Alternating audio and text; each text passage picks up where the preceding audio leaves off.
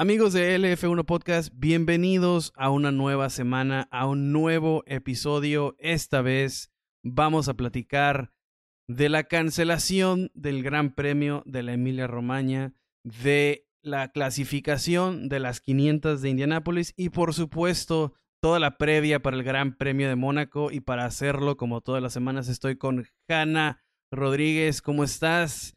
¿Cómo viviste esta semana sin Fórmula 1? Ay, no sé, muy, muy extraño, más bien por todo lo que sucedió, pero me quedé pensando, tanto que te costó decir todo el nombre completo para que nos cancelaran la carrera. Pero bueno, así es esto, así es esto. Eh, finalmente la Fórmula 1 no puede controlar todo, ¿no? Y una de estas cosas es eh, el clima, ¿no? No sé tú qué piensas de la cancelación, porque yo sí voy a ser un poco, mm, un poco dura con algunas cosas. Pues fíjate, yo lo veo de cierta manera, lo veo sensato. Ha cometido tantas, eh, por tantos, no sé si decir, no son errores, pero incongruencias. La Fórmula 1 se ha llevado a cabo premios cuando dices cómo es posible. Entonces yo creo que cancelarlo para mí fue lo, lo, correcto porque si bien como yo lo entiendo, para llevar a cabo un gran premio se necesita el equipo, equipo médico y equipo de rescate que esté eh, atento y al momento para, para ayudar en cualquier situación a un piloto, ¿no? Y la verdad, no había gente para que sobrara, ¿no? Para ir a ayudar a un gran premio. Para mí, la ciudadanía en Faenza, si no me equivoco, cerca ahí de Imola, eh, era la prioridad eh, y definitivamente no había, no, no, no, era necesario, ¿no? O sea, ¿quién iba a ir, no? O sea, ¿cómo ibas a mantener eh, a la gente que va a visitar del extranjero? ¿Dónde se va a quedar? No había hoteles, estaba completamente sobre, estaba rebasada la ciudad, ¿no? O sea, como dices, nadie puede controlar el clima. Entonces, para mí es la decisión correcta. Sé que la Fórmula 1 ha corrido, ¿no? A veces, eh, cuando recién iniciaba el Gran Premio de Bahrein, creo que había hasta protestas, había gente afuera, much, mucha, mucho desorden. Uh, eh, no nos vayamos tan lejos. Cuando explotaron, ¿no? En Arabia Saudita explotó algo por un ataque terrorista. Eh, y en otras situaciones hacen, por ejemplo, el ridículo que hacen en Bélgica, ¿no? En, en, Spa. Eh, cosas así, ¿no? Que te quedas como que la Fórmula 1 una y otra vez toma las decisiones equivocadas, pero a mi entender yo creo que esta es la decisión correcta porque no había cómo, no había cómo quitarle la atención a la gente, ¿no? O sea, para mí la, la carrera simplemente no se podía llevar a cabo eh, y no sé, así, así lo veo yo. Y sí, coincido en esta parte, finalmente no había otra opción. Eh, sin embargo, y lo veo desde em, como de un entorno más global, y creo que esta decisión que fue eh, anunciado pues muy temprano en la semana, es decir, nos esperaron a que hubiera este como el día de prensas, no aplazaron nada. Y para mí esto, eh, más que eh, que la Fórmula 1 tuvo que ver con la organización, es decir, con la, el evento, los que organizan el evento, con las autoridades locales. Creo que tuvo, se tomó esta decisión así de forma temprana porque las autoridades locales dijeron, o sea, no hay forma. Y, y esto fue más, creo que fue más por ellos que por la misma Fórmula 1, porque como dices, recordemos justamente esto de Arabia, que están los misiles, incluso en la transmisión se veía, ¿no? Eh, y todos preocupados. Y claro que también era algo de, de seguridad para todos, ¿no?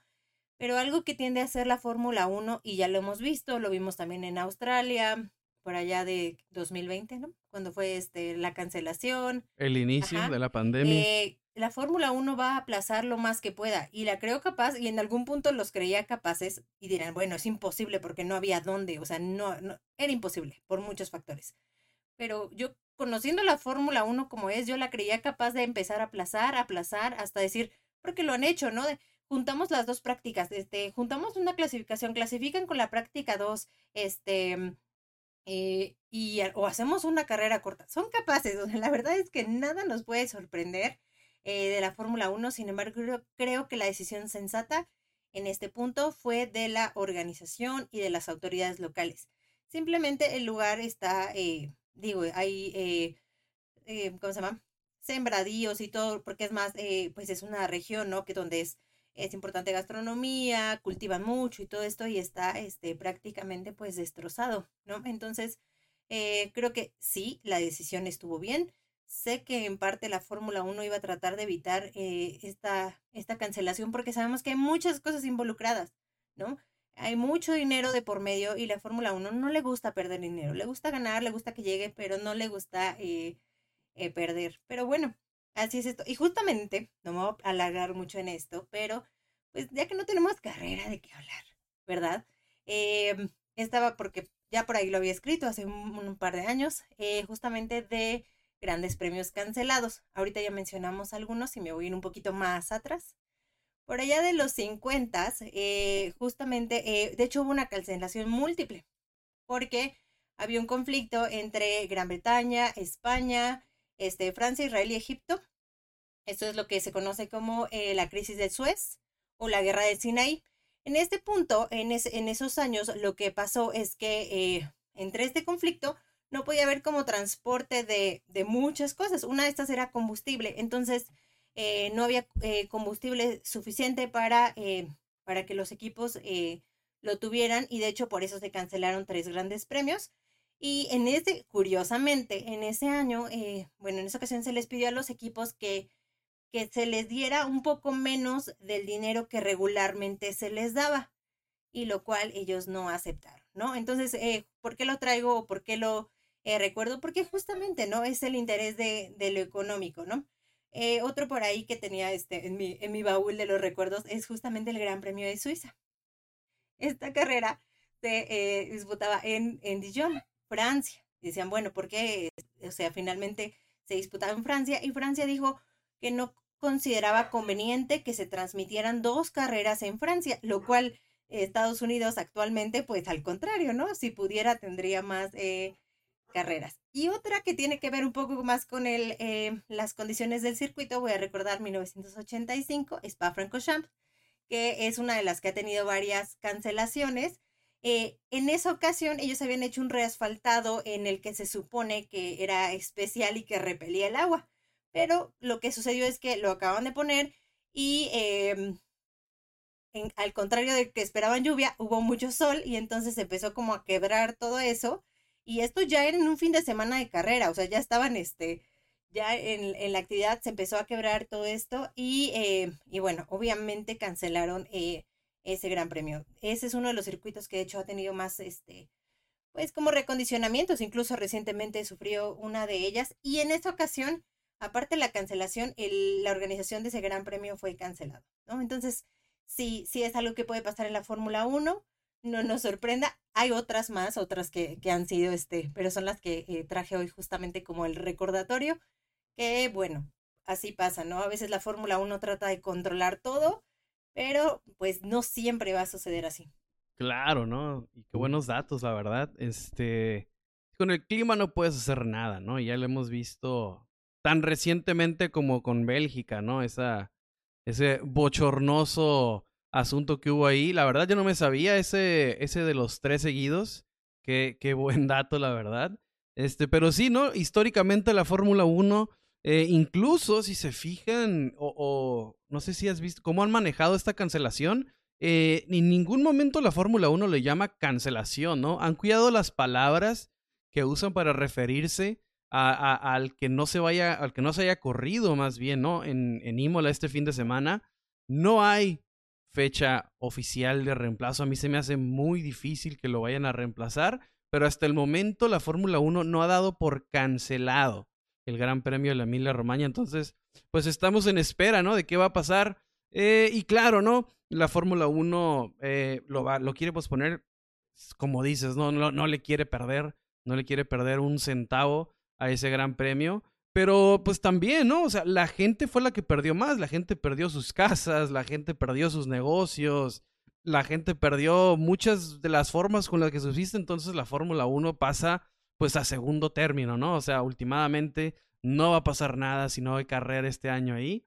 Entonces, los que más perdieron fueron ellos a final de cuentas, ¿no? Eh, y hay que, no sé, la verdad, eh, ¿cuándo estará la, la, ciudad en condiciones de, de aceptar gente de nuevo para, para los hoteles, para cuántas personas van a un gran premio, ¿no? Arriba puede que hasta 100 mil personas y no necesariamente locales lleguen a, a, un gran premio. Entonces, ¿en qué condiciones y hasta cuándo podrá estar este, lista o adecua, ¿no? Para, para aceptar a tanta gente. Porque la verdad, si, se ve, si ven las imágenes, sí son, son alarmantes, ¿no? O sea, cerros deslavándose, eh, gente en los techos de sus casas. Entonces, no sé la verdad hasta qué fecha. Pues definitivamente en este tour europeo, de la, en este segmento europeo de la Fórmula 1 no se podrá. O sea, tendrán que pasar varios meses para que la Fórmula 1 o para que la ciudad esté en condiciones de volver a recibir gente. Eh, pero hasta el momento no está cancelado, ¿no? Se, es una posible... Eh, vamos a, esperar a ver qué, qué, qué dice la Fórmula 1. No sé si lo van a reemplazar la fecha, pero hasta el momento el Gran Premio, obviamente la Fórmula 1 no ha decidido perder ese, ese, ese ingreso, entonces oficialmente no es cancelado el Gran Premio. Bueno, pero aparentemente eh, sí es lo que va a suceder. Se habla un poco de introducirla en verano o esto, pero pues prácticamente ya estamos en, el verano. Y aquí, pues sí, la organización y las autoridades locales tienen mucha influencia. ¿Qué es lo que pasó en el en 2020 con la pandemia Canadá, no? Que se fue retrasando, retrasando y Canadá dijo, a mí no me puede retrasar en invierno porque, eh, o en las fechas similares a México, porque aquí ya está haciendo mucho frío, entonces ya, ya no sería posible llevar una carrera y nada más eran como que lo alargaron, pero creo que era una cancelación anunciada en este caso. Y hay algo que solamente es un pensamiento que se me ha hecho muy curioso y justamente eh, por ahí hay una escena de, de Drive to Survive, eh, iba a decir esta serie, sí, sí la han visto, yo sé que la han visto. Eh, por allá, antes de, antes de 2020, es decir, la, temporada antes, y te dice, no, el próximo calendario es de 22 carreras, no va a ser la, la, la temporada más en, en ese tiempo, va a ser la temporada con mayor cantidad de carreras, ¿no? Hasta Horner creo que algo dice así como, es lo más ambicioso, ¿no? Y como curiosamente, aunque la Fórmula 1 de alguna forma ha ido eh, creciendo con, los, eh, con el calendario, con las fechas y todo esto, pues cómo no se concreta, o sea, finalmente está la ambición de este calendario, el más grande, pero no se concreta, porque simplemente este año pues ya se cayeron dos del calendario, que una fue China y ahora eh, en este caso la de Emilia Romagna, ¿no? Entonces, como curiosamente no se les ha hecho este justamente eso. Y mientras creo que es lo que va a suceder, mientras más carreras se empieza a introducir, pues más cosas pueden suceder. Digo, simplemente aquí en México, ahorita, este, quien vive en la ciudad, tenemos una cuestión eh, con un volcán y se han suspendido los vuelos, ¿no? Entonces, mientras más fechas creo que agregues,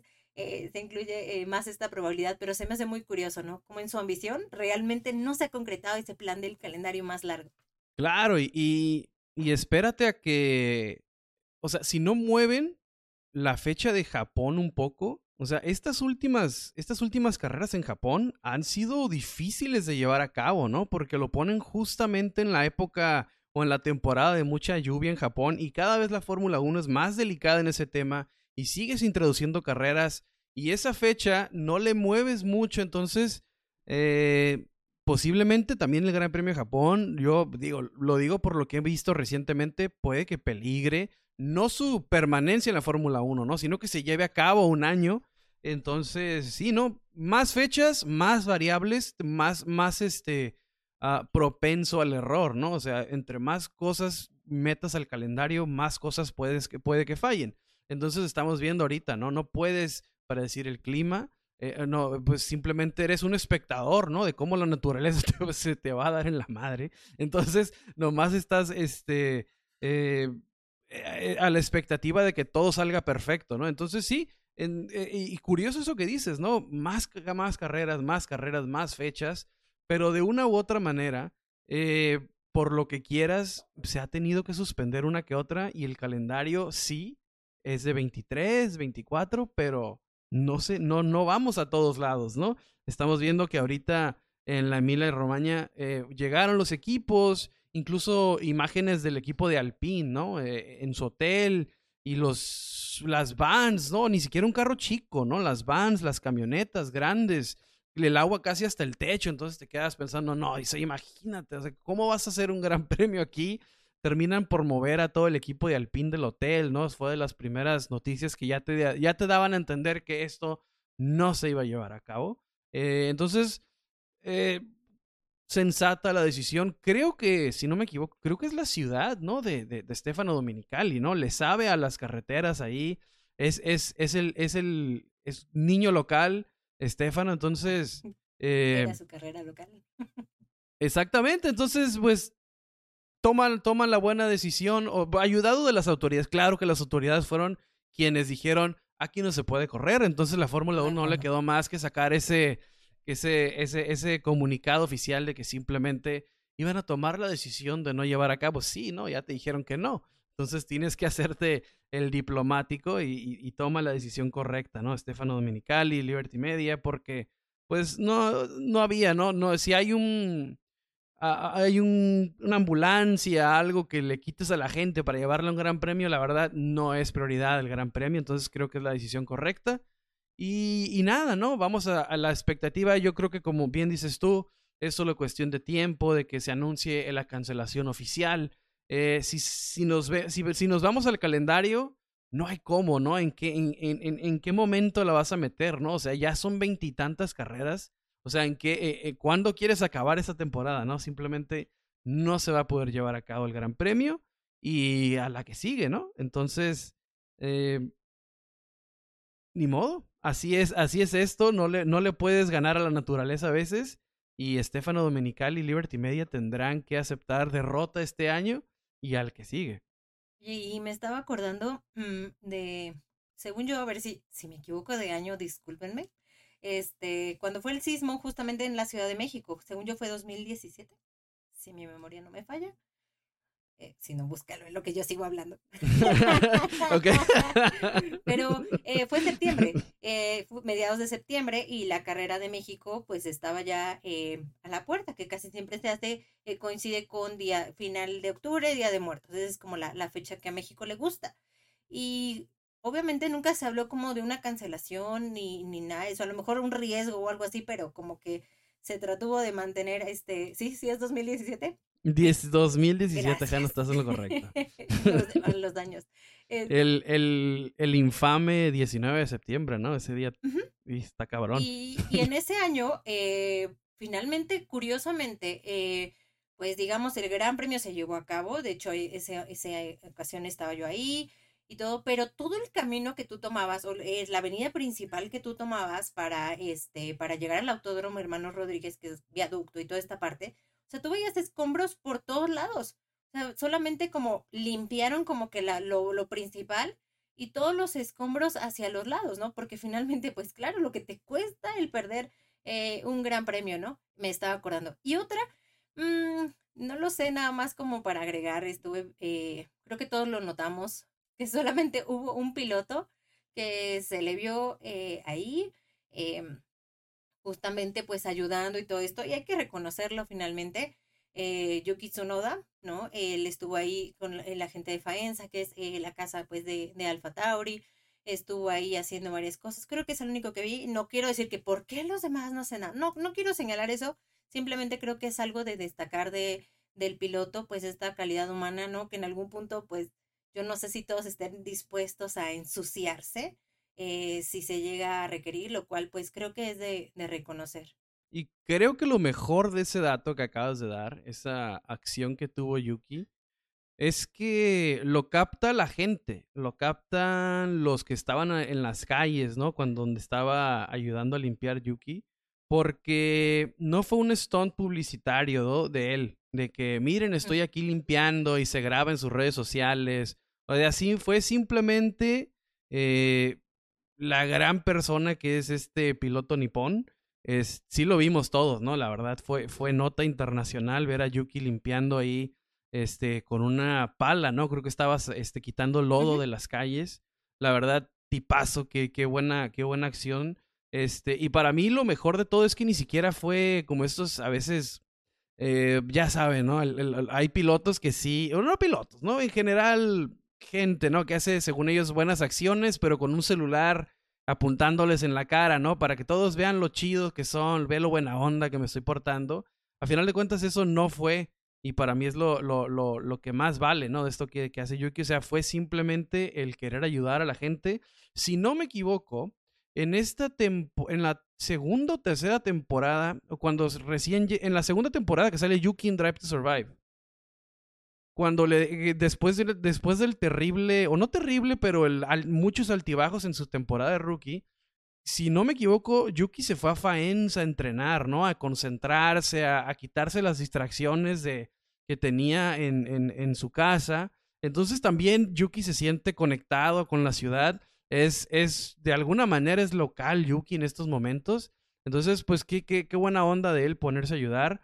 Este, sí, me imagino que, que en estos dos años, ¿no? Que ha estado viviendo ahí, eh, ha de conocer a los locales, ha de conocer a la gente que no, que está sufriendo, que, que, que básicamente perdió su manera de vivir. Entonces, pues con ese, con esa ayudadita que dio Yuki, ojalá le sirva, le sirva de algo ahí a la gente, porque pues últimamente fueron los que perdieron más, ¿no? O sea, porque no solamente perdieron, a veces, a lo, muchos perdieron casas, perdieron este el negocio, sino Agrégale que también es, es para ellos un derrame económico el Gran Premio. Muchísima gente de todo el mundo va a, a, ver la carrera y, y, va a los negocios, ¿no? A los alrededores, van mucho, muchos ingresos por medio del turismo y también eso pierde, ¿no? Para agregarle a la, a la desgracia, ¿no? Que vive, que vive la ciudad. Pues entonces, pues qué buena onda de Yuki qué buena onda que hace todo esto porque, pues definitivamente, ¿no? La, si, si, ocupaban cualquier, el, el, que se animara a ayudar, se necesitaba. Y fíjate, no me acuerdo de ese capítulo de Drive to Survive, tal vez no lo vi o me quedé dormida, pero sí, sí recuerdo la situación, que eh, justamente, pues Yuki sabemos que entró como estos eh, de repente arranques de ira, ¿no? Eh, a, este, en su comportamiento, en cómo se expresaba y todo esto, y justamente Red Bull lo manda con Franz Tost, eh, jefe de equipo, lo mandan a Faenza, ¿no? Así como de te vas a, como entrenar, pero más, más allá del entrenamiento físico, como a justamente trabajar esta parte de, su personalidad, este, todo esto, ¿no? Porque estaba pegado, o sea, le te pegas ahí a, este, a todos en Faenza y fue, este, sí, puede ser, ¿no? Que por eso haya esta, esta relación con la región. Y sí, creo que lo, eh, se nota que lo hizo de forma natural. Ya la Fórmula 1, pues, ¿qué hacía, no? Ya claro que ya lo, lo hizo mediático, pero eh, creo que él no lo hizo justamente de la forma eh, mediática. Exactamente, ¿no? Y pues sí, el clima, uh, la naturaleza nos privó de la Fórmula 1 este fin de semana, pero hubo acción, no de Fórmula 1, pero hubo acción en este lado del charco, en el continente de nosotros, en el continente americano. Eh, las 500 millas de Indianápolis iniciaron su proceso de clasificación y la verdad que estuvo súper, súper emocionante. Uh, bueno, antes para cerrar el tema, espero la verdad que toda la gente de allá eh, se recupere lo más, lo más pronto posible. Eh, a mí personalmente nunca me ha tocado algo así, espero la verdad que no me toque, pero les deseo que se recuperen porque ni siquiera me imagino, ¿no? Lo que, y lo, lo, digo por eso, ni siquiera me imagino lo que ha de ser perder absolutamente todo, ¿no? De un día para otro. Entonces, espero que se recuperen lo más pronto posible. Eh, y nada, ¿no? O sea, la mejor de las vibras para allá y ojalá toda la ayuda que se necesite les llegue y, y nada. Pero volviendo, volviendo al tema de las 500 de Indianápolis, este día de clasificación, o más bien, este fin de semana de clasificación que, que vivimos fue de sábado y domingo, la verdad, estuvo buenísimo, buenísimo, estuvo el, el, el, para empezar el, formato, ¿no? Ya ves, les estábamos explicando cómo funciona la clase, un día de clasificación normal en un fin de semana novar, pues este es un poco diferente. Este, si se dieron cuenta, salía de uno por uno. Aquí no hay de que todos a pista. En las prácticas, claro, ¿no? Hay, están todos en la pista, pero el día de clasificación se maneja un poquito diferente. Eh, y la verdad fue súper, súper emocionante desde el sábado, ¿no? Que se empiezan a dividir los, dos grupos. Empieza el grupo de la mañana, luego el grupo de la tarde y de ahí sale el Fast 12. La verdad que, que la verdad va a estar buenísimo el, el 28. Eh, sí, ya. Y esto habla justamente cómo es la importancia de esta carrera, ¿no? Que incluso es, eh, pues prácticamente bueno, ya llevan desde antes, ¿no? Porque desde que llegaron a Indianapolis han tenido como test, eh, varios test, incluso esta parte de, de clasificación.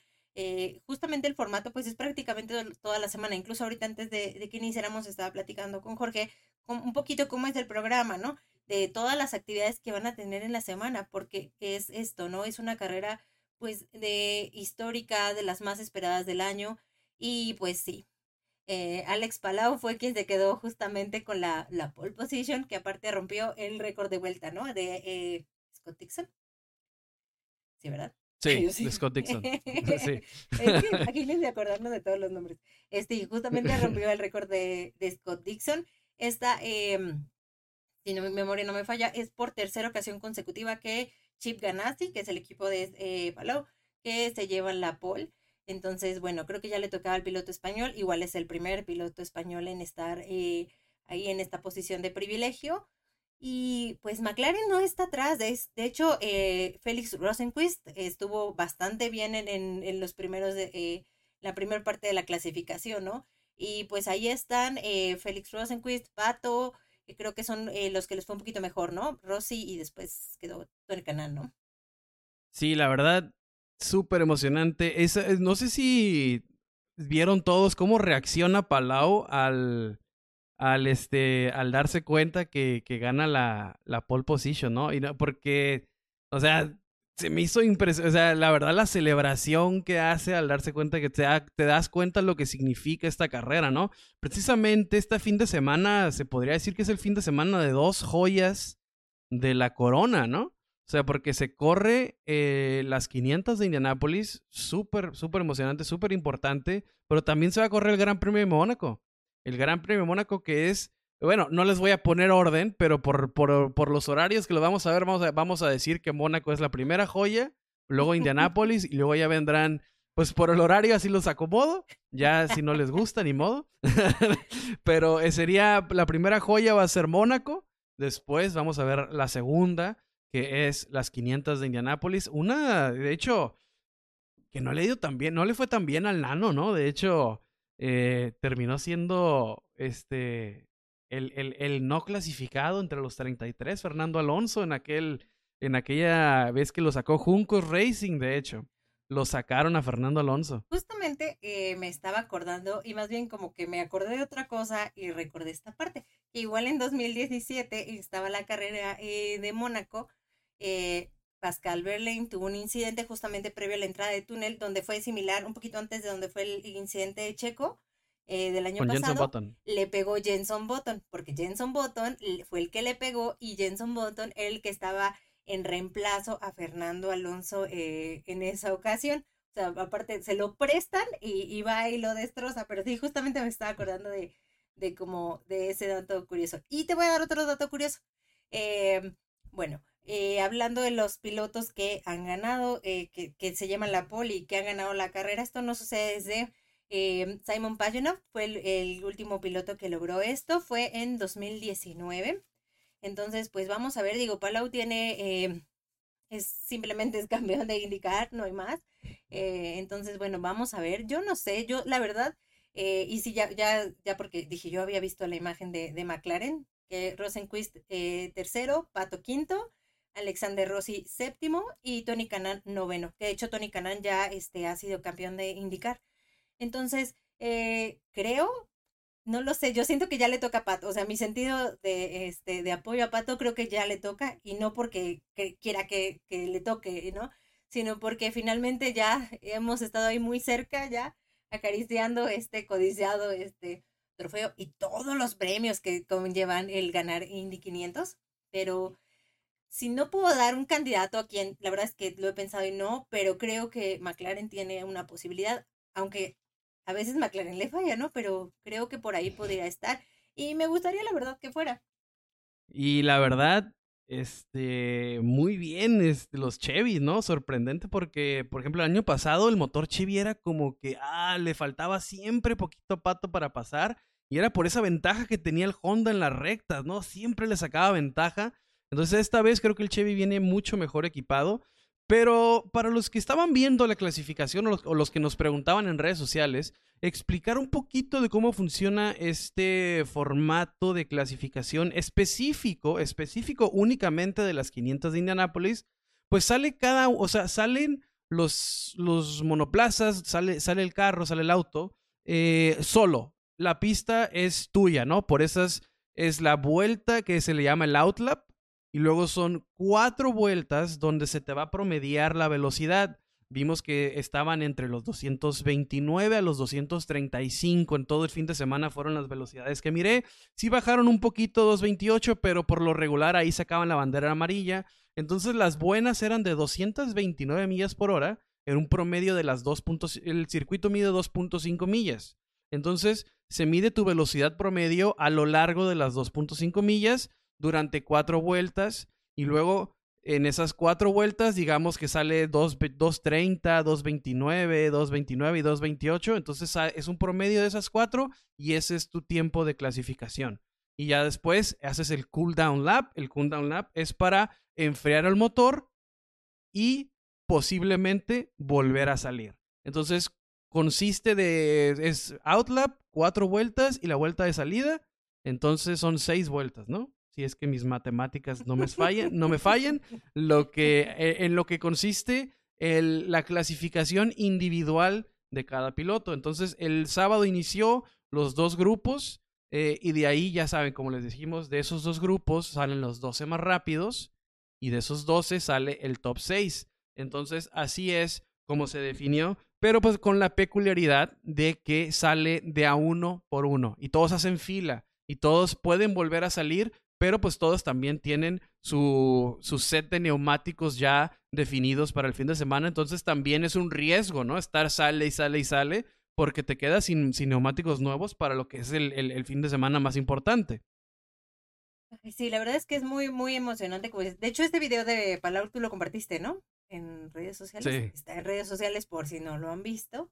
Eh, creo que eso es eh, justamente, decíamos, ¿no? Lo que el evento nos brinda, esta parte de em, de una dinámica diferente. Por eso hacemos esto, ¿no? Siempre, y siempre los invitamos, vean otras categorías. Creo que eso nos permite incluso eh, abrir nuestro panorama. Por ahí, y nada más como un paréntesis, que sería bueno, eh, porque alguna vez lo he escrito y he hecho como varios pensamientos de esto, es, eh, por ejemplo, ahí, cuando hay lluvia, en indicar, sí sucede que cuando llega a coincidir que el pronóstico te dice que hay lluvia, Incluso eh, se puede hacer, eh, se hace un ajuste del horario, ¿no? Hay carreras que incluso han eh, iniciado antes de lo que se ha programado pensando en esto. Y hay gente que me ha preguntado, ¿y por qué no hacen esto mismo en Fórmula 1? Mm, no tengo la respuesta de Fórmula 1, pero para mí es por fines comerciales. la Fórmula 1 es como un poco cuadrada en eso. ya los patrocinadores, fines comerciales, es lo que creo que puede impedir que, que ellos opten por otra dinámica, ¿no?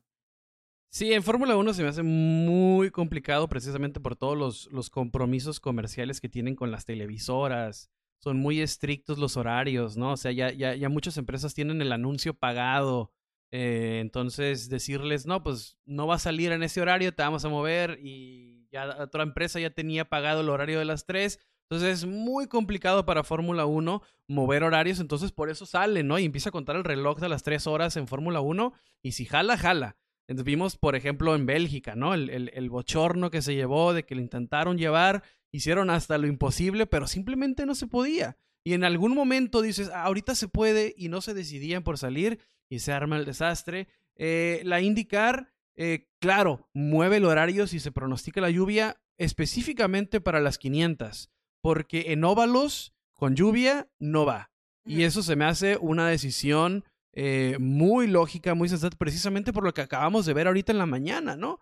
O sea, una de las cosas que pasó ahorita en la mañana fue que Catherine Leach y Stefan Wilson chocaron y este, lamentablemente Stefan Wilson se va a perder las 500, ¿no? Después de todo el esfuerzo de toda la semana, la clasificación, eh, la verdad, o sea, estar viendo cómo están dentro del monoplaza promediando, eh, Pato llegó a estar a 243 millas por hora.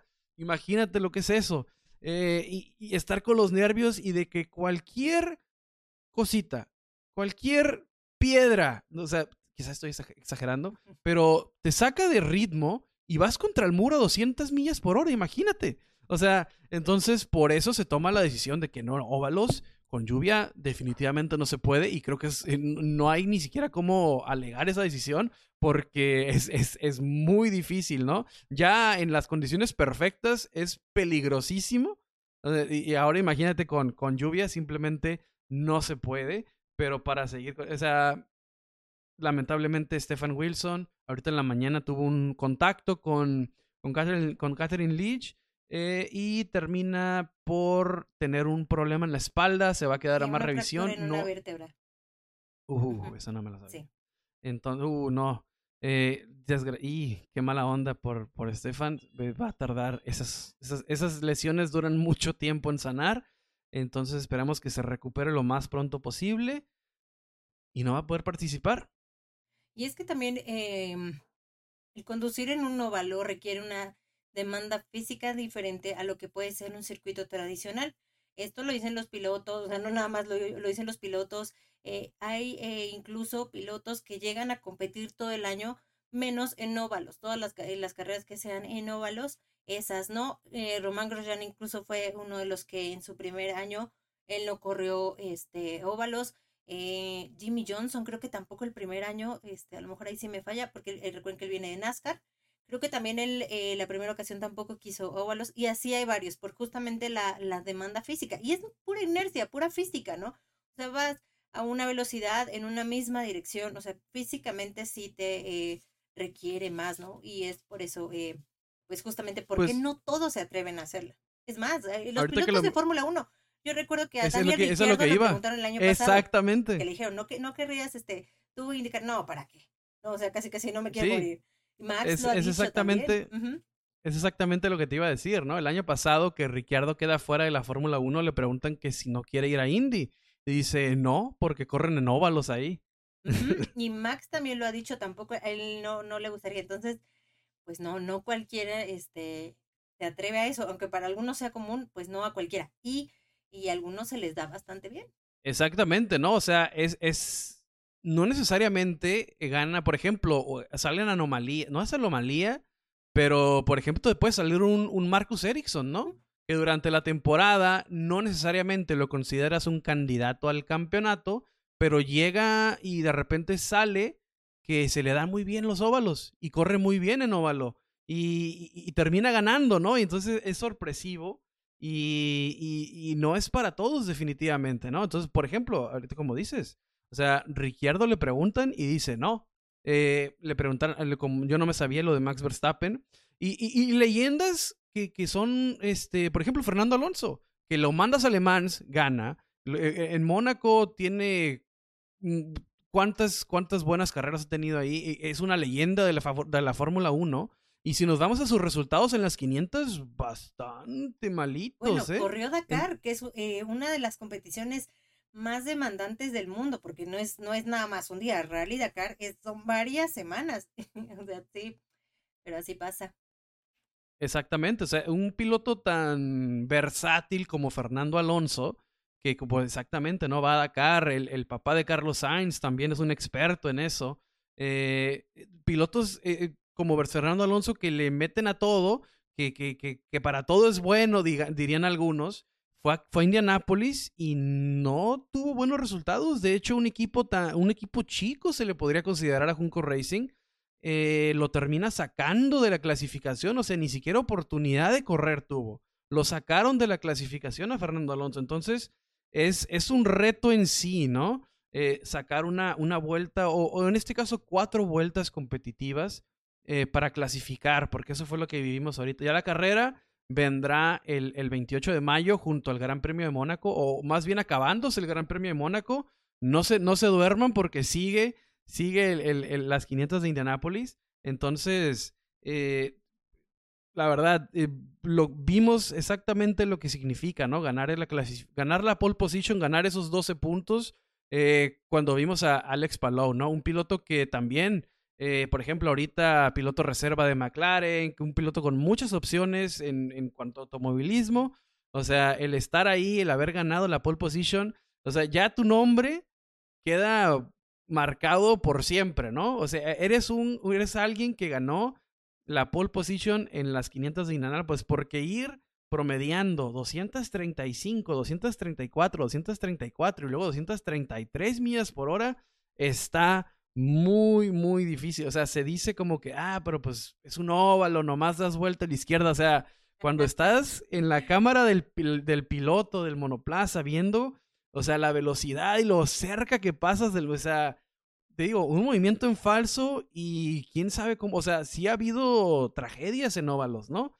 Entonces, por eso también los pilotos son muy reservados, algunos, por ejemplo, como Daniel Ricciardo, que dice, o sea, la Indy, yo la verdad, no porque corren en óvalos. Entonces, es, es una carrera impactante, imponente, ¿no? No, no es para cualquiera y, lo, y, y ahorita con lo, con lo de Fernando Alonso, creo que es definitivamente no para cualquiera. Oye, y bueno, yo ya dije más o menos por dónde voy, pero tú, ya dilo, dilo aquí. ¿Tienes un candidato para ganar las 500? Para, las 500, mira, de corazón me gustaría que gane Pato. O sea, definitivamente, ¿no? El, el año pasado se quedó súper cerca. Eh, no es la primera vez que le va súper bien y la verdad yo creo que gane Pato. Eh, pero te soy sincero, yo creo que se va a definir entre Santino Ferrucci y Alex Palou. Entre esos dos, la verdad, el fin de semana eran los más rápidos. Los mejores tiempos estuvieron marcando. Eh, tuvo muy buen. El Fast Six de Rinus BK fue sorprendente. Fue la verdad. Porque no es un piloto pero. Ajá, exactamente. Exactamente. No es uno de los pilotos más brillantes, pero en el momento indicado sacó lo mejor. Pero si te vas al fin de semana en general, creo que entre Palou y Ferrucci han sido los que mejor se han visto. Entonces yo creo que entre ellos dos, pero si me preguntas quién quiero que gane, quiero que gane Pato. Si me dices quién creo que gane, creo que se la lleva Palou. vamos a dejar ahí el, el abierto. Yo voy a dejar abierto a alguien. Voy por McLaren. Aquí vamos. Okay. Aunque sé que hay otras posibilidades. ¿Qué, qué, ¿Qué, pensará Palou ahorita, no? De, de, o sea, que sigue, yo creo que, porque está entre, entre irse a McLaren, ya tenía básicamente el contrato firmado, pero estás en el que posiblemente se debería considerar el mejor equipo, ¿no? O sea, Chip Ganassi, eh, la verdad, hace todo bien, hablando de la, de la IndyCar. Entonces, qué, qué difícil, ¿no? Para Palou el, el, el... Ya había tomado la decisión, pero yo digo, con estos resultados, o sea, ¿Vas a volver a tomar la misma decisión en el 24? Sí, la verdad es que, mm, digo, no sé si todos la sepan, a lo mejor sí, a lo mejor no, eh, justamente sí, McLaren lo había anunciado, ¿no? Este, Alex Palau. Y, Algo muy a lo Piastri. Ajá, lo había, exactamente a lo Piastri, sin embargo, esta no resultó de la misma forma que a Piastri, Entonces Chip Ganassi le dijo, a ver, espérame, tú no vas a ningún lado, este, tú tienes un contrato igual se fueron a un proceso legal. La única cuestión es que en este caso sí Palou tenía las de perder. Y curiosamente, eh, que venía de ser campeón de indicar, eh, el año pasado realmente no brilló tanto. O sea, creo que fue un año difícil eh, para él anímicamente con el equipo. Pues de algún modo la relación se fractura, ¿no? Y el equipo pues dice, a ver, no te voy a apostar a ti porque me estás traicionando. Pero eh, eh, pues él se quedó eh, y creo que, digo, sus resultados de este año y cómo va, pues habla que al menos esa relación ahorita se mantiene bien, ¿no? Y sí, como dices, ¿cómo dejas al equipo, uno de los equipos más grandes de indicar por un McLaren? Que McLaren ya saben que es novia de todos, ¿no? Le apuesta a todos y a todos les canta bonito y a cuántos no han rondado este por ahí McLaren, ¿no? Porque también no es, eh, una cosa es que tú quieras estar con ellos y otra es te van a dar el asiento, no lo sabemos, o sea, te van a dar el asiento o qué, qué va a suceder. ¿A poco y te vas, a ir contra... Exacto, no, y, deja tu McLaren... Deja tu McLaren Fórmula 1. O sea, si te vas a McLaren de Indy, te vas a ir contra el piloto más popular, porque sin duda alguna, o sea, y ya no estoy hablando de, de, de, de las manos y el talento dentro, el, vamos a hablar de popularidad. Y el, que es el piloto favorito ahorita de la, de la IndyCar es Pato. Y te vas a ir a competir contra el número uno de McLaren. O sea, podrá tener, por ejemplo, esta clasificación.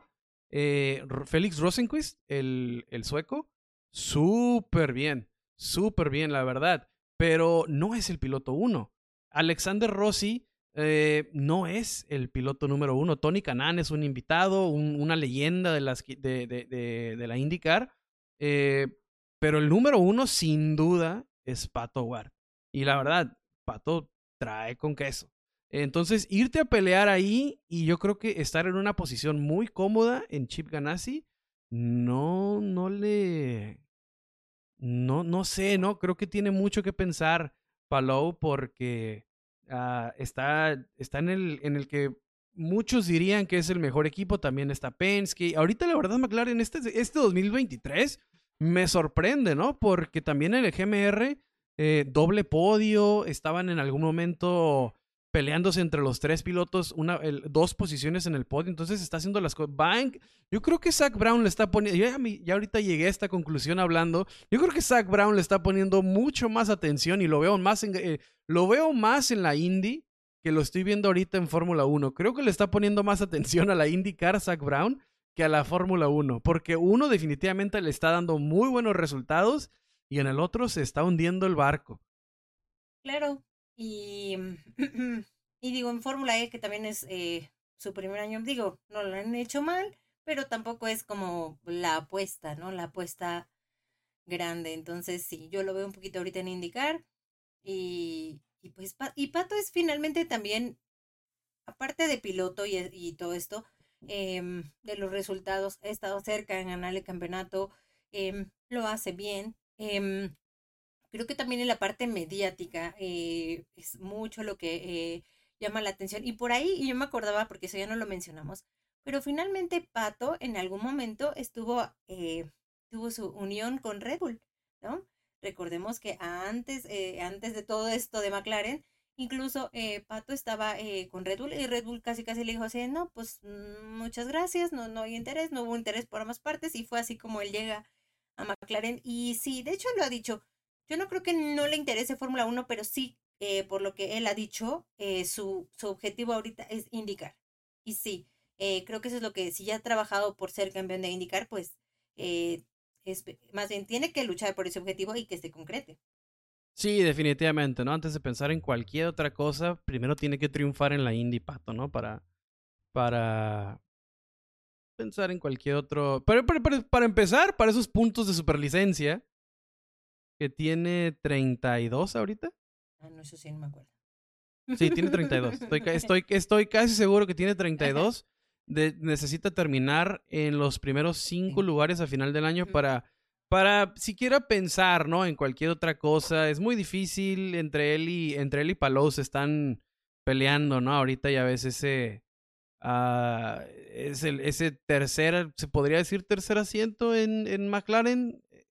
También McLaren acaba de iniciar, o ya lo tenía, estuvo, estuvo vivo, era el McLaren Young Drivers Academy o el Young, Drivers Program, pero ahora se llama Young Drivers Academy, como que vuelve de donde salió Hamilton. Pero nunca los errores. De hecho, ahorita hay un piloto estadounidense. Eh, ya, ya, ya era activo, simplemente ahora ya. No sé, la verdad, que esté tramando Zach Brown. Van, van, a sacar a más, van a sacar a más jóvenes, entonces la competencia va a ser más férrea.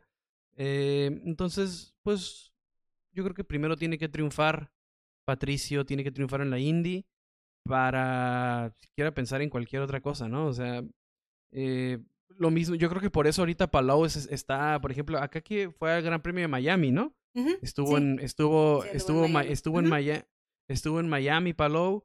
Eh, y se lo, se lo ganó porque él es el que tiene los 40 puntos necesarios. Entonces, por cualquier cosa, él pudo haber estado ahí. Eh, y Pato no los tiene. Entonces, para pensar en cualquier futuro, por ejemplo, como dices, que estuvo con Red Bull, él se sale de Red Bull para le, le llega la oportunidad de Indy, le dice a Helmut Marco, ¿no? Como que, a ver, aquí no se va a armar, tienes a Max, tienes a Albon, tienes a Gasly. En esos tiempos ellos eran los pilotos eh, activos. Entonces dijo, pues déjame ir a la Indy y vaya, vaya decisión, ¿no? Porque lo que ha crecido Pato en la Indy es, es descomunal.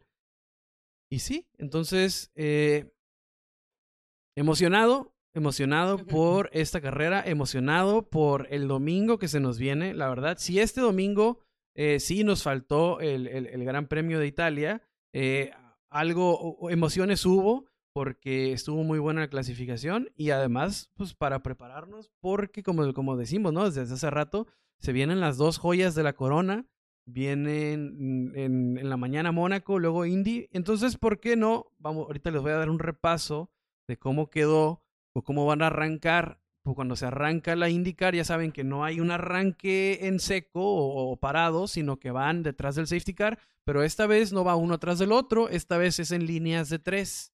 Entonces, en líneas de tres, la primera fila va Palou, BK y Rosenquist, tres equipos diferentes. en la segunda fila va Ferrucci, Howard y Dixon. En la, en la segunda fila, es lo que, en la tercera va Alexander Rossi, Takuma Sato y Tony Kanan. Y no me voy a ir todos, voy a cerrar en la cuarta fila. Va Marcus Ericsson, Benjamin, Benjamin Pedersen, este que es rookie, ¿eh? clasifica en la cuarta fila. Es el que mencionabas la semana pasada, que lo que lo mirabas que estaba, que estaba apuntado.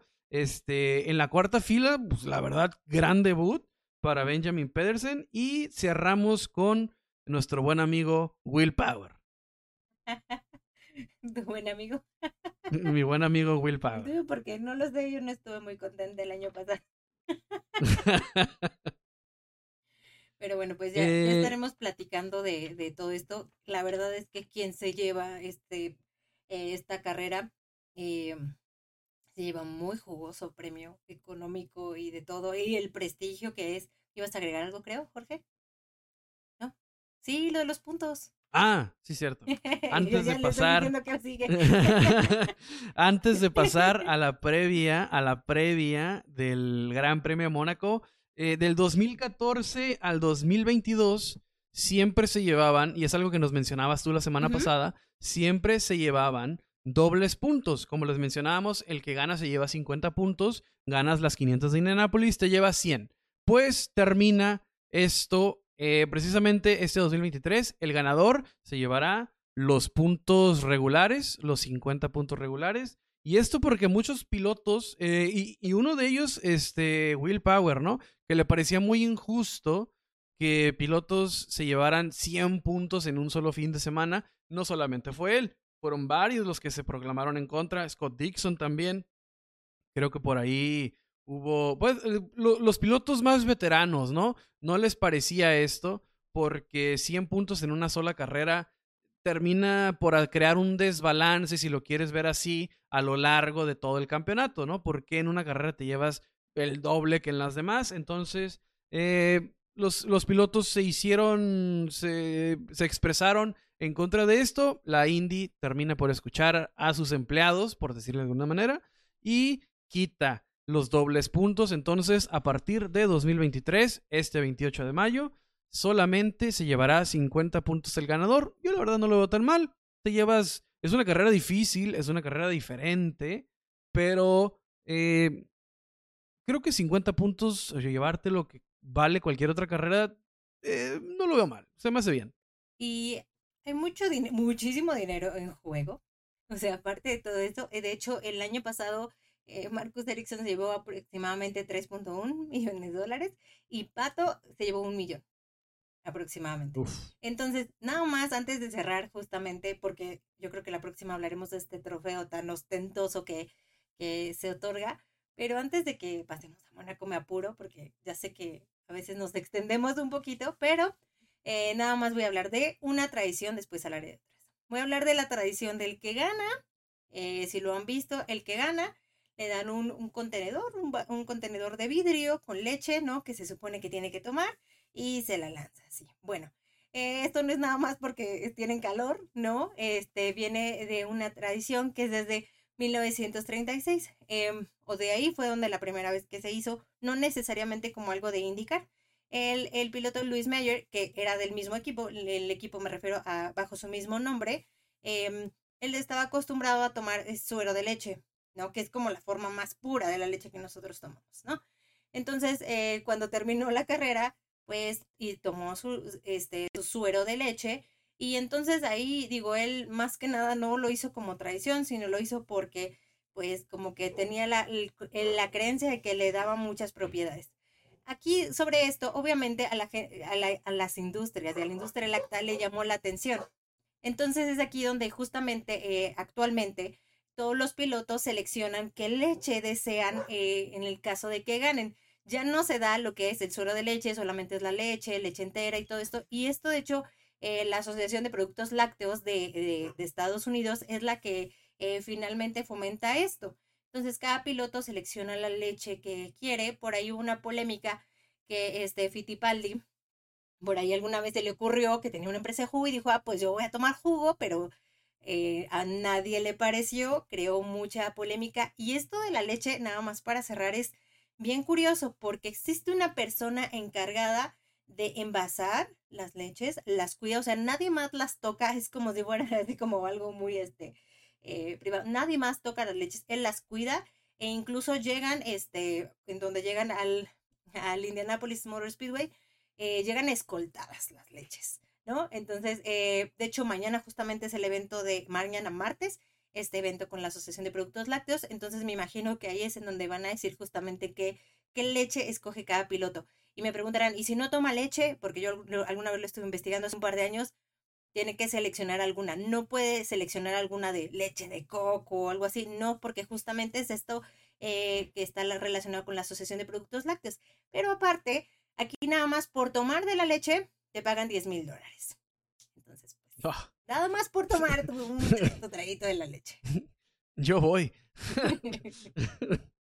Pero exactamente, ¿no? Entonces, otro dato súper, súper curioso. Yo la verdad desconocía. Sabía que era la leche, ¿no? Por muchos años miré a los pilotos eh, con la leche, el, vasito de vidrio súper clásico, ¿no? De película, por ejemplo, películas antiguísimas de Estados Unidos, siempre ves como el famoso lechero con los, con los envases de vidrio. Entonces, este, siempre se me hizo curioso, pero no me sabía la historia, la verdad. Qué chido que, que nos lo platiques. Eh, y ya nomás, último para cerrar este tema de las 500.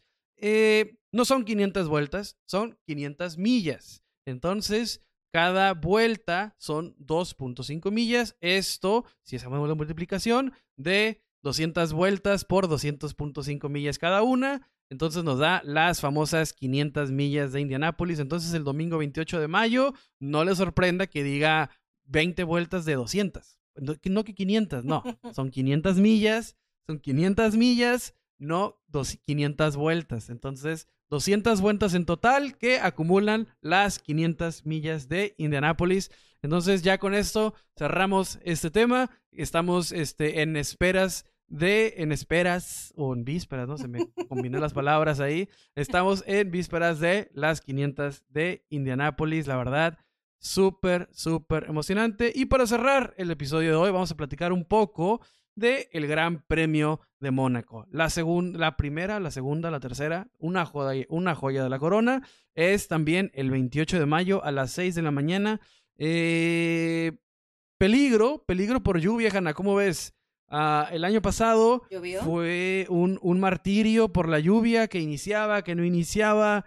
Eh, el tema del reloj, creo que se les descompuso el reloj, ¿no? ¿Te acuerdas? Cuando iban a iniciar, que se descompuso, eh, que no, no iniciaban porque no, eh, la lluvia descompuso el cronómetro que usa la Fórmula 1 para medir el tiempo o algo así. Y fue el incidente de Mick Schumacher también, uno de los más fuertes de, del año. Es, Exactamente, uno de los dos fuertísimos que tuvo Schumacher, porque en Arabia Saudita también parte el carro a la mitad. Entonces, si se pregunta, ah, ahorita, bueno, ya lo dejo para que, que, que mi Schumacher, que mi Schumacher a ah, Williams, por favor, por favor. Pero bueno, pero, pero, ah, este, el mítico circuito de Mónaco, 19 curvas, 78 vueltas. 260 es uno de los, no sé si es el, no tengo el dato, si es el, más lento. es el más corto, el más corto y el más lento, ¿no? Ahí está, ahí está. Pero sí el más antiguo, desde 1950 corremos en, bueno, desde que inicia la Fórmula 1 se corre en Mónaco, ¿no? Pues sí hay más antiguos, pero pues es uno de los que continuamente nunca ha salido del calendario. Entonces, eh, el Gran Premio de Mónaco desde 1950, 260 este punto 28.6 es lo que va este, a recorrer al final del día los monoplazas.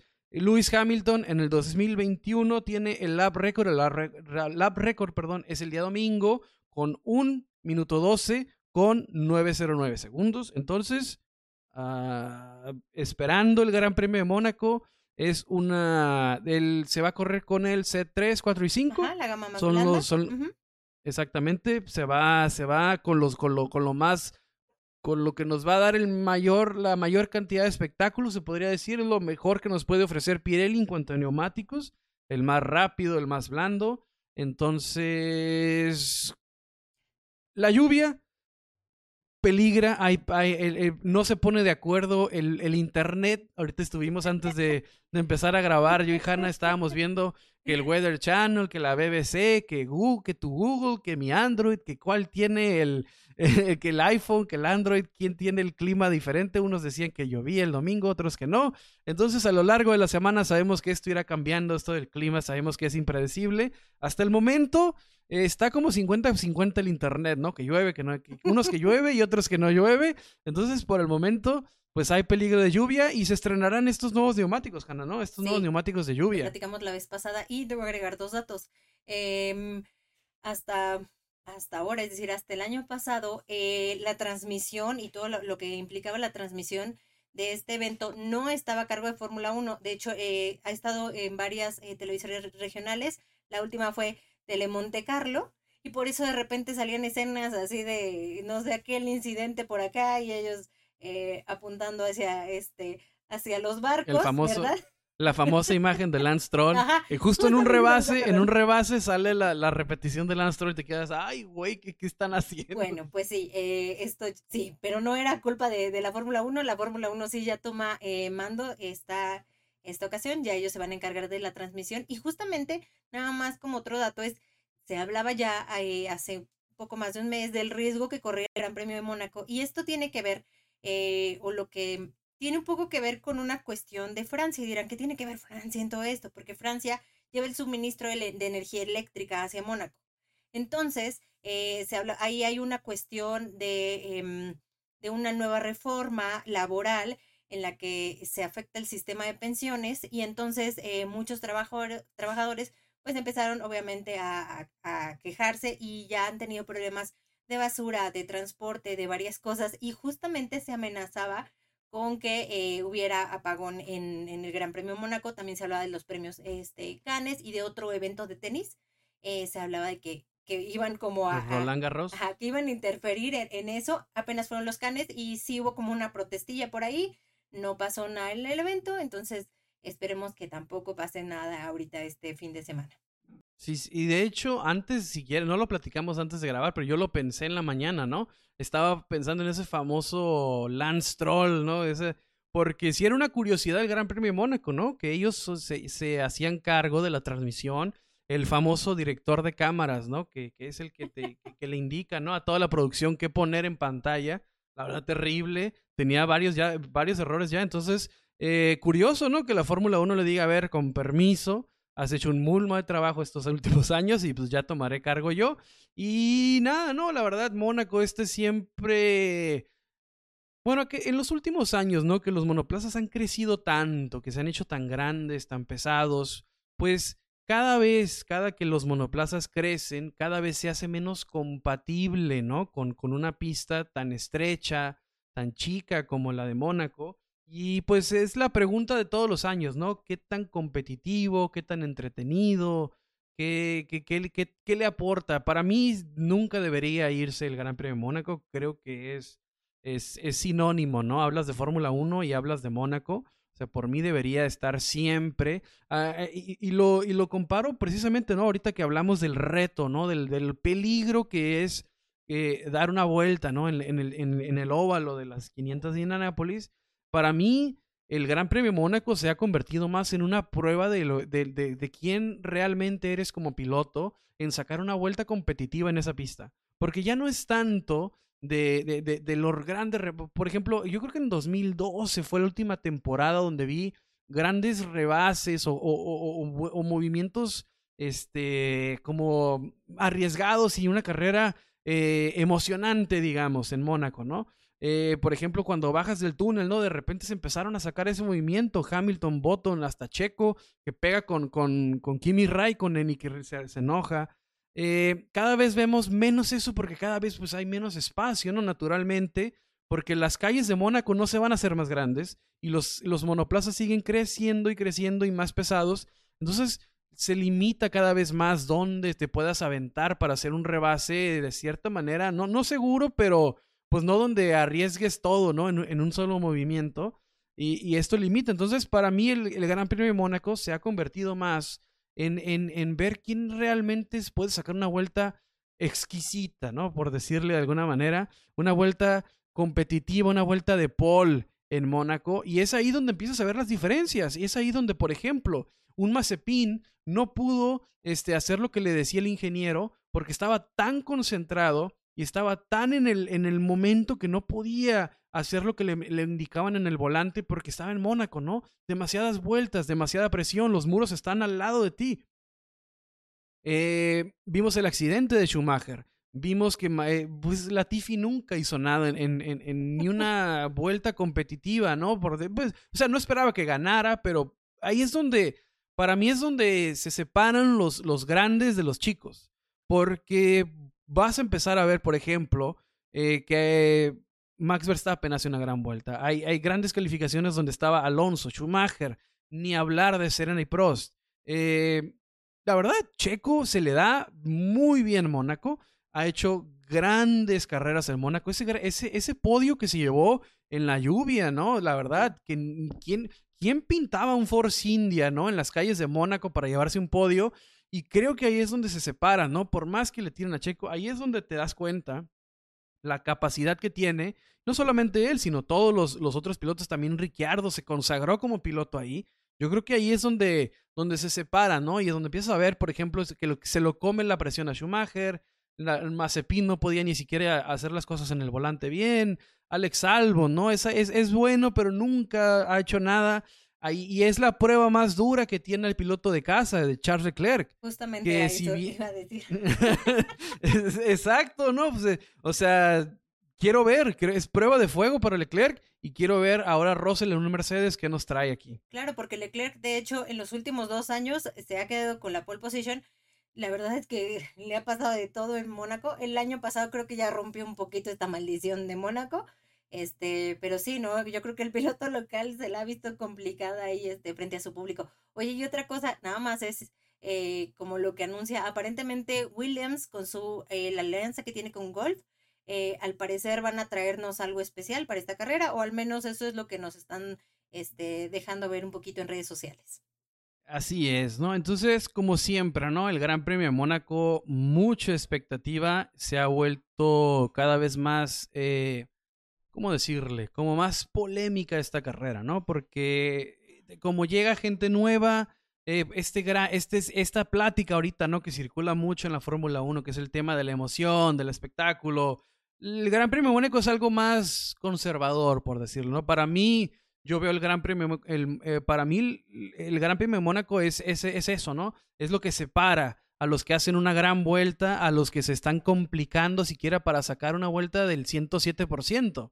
Entonces estás viendo que unos sufren y otros están sacando el todo en, ese, en, esas calles, ¿no? Porque la verdad, hasta en videojuegos es dificilísimo sacar una, una, una vuelta competitiva ahí. Entonces, eso, es, eso para mí es lo que se ha vuelto el Gran Premio Mónaco y por eso sigue siendo este súper emocionante, ¿no? Porque o sea, no solamente estoy esperando ver los grandes rebases, ¿no? Que es lo que todo el mundo quiere ver en automovilismo, sino estoy viendo también las características y cómo un piloto lleva a cabo una vuelta competitiva en ese circuito, porque es diferente a todos. Hay otros circuitos callejeros, claro, pero este es diferente. Este es, no son las vueltas de, no son las rectas de dos kilómetros que están poniendo en Bakú, en Yadá, para, para que ahí se den los rebases, ¿no? Este es 100% técnico y creo que es lo que le separa del resto y creo que es por lo que debe permanecer siempre, porque es una gran carrera y es una gran prueba para los pilotos. Oye, y una última pregunta. Se habla un poco de esto, eh, de este tema, y yo te voy a hacer este cuestionamiento directamente a ti.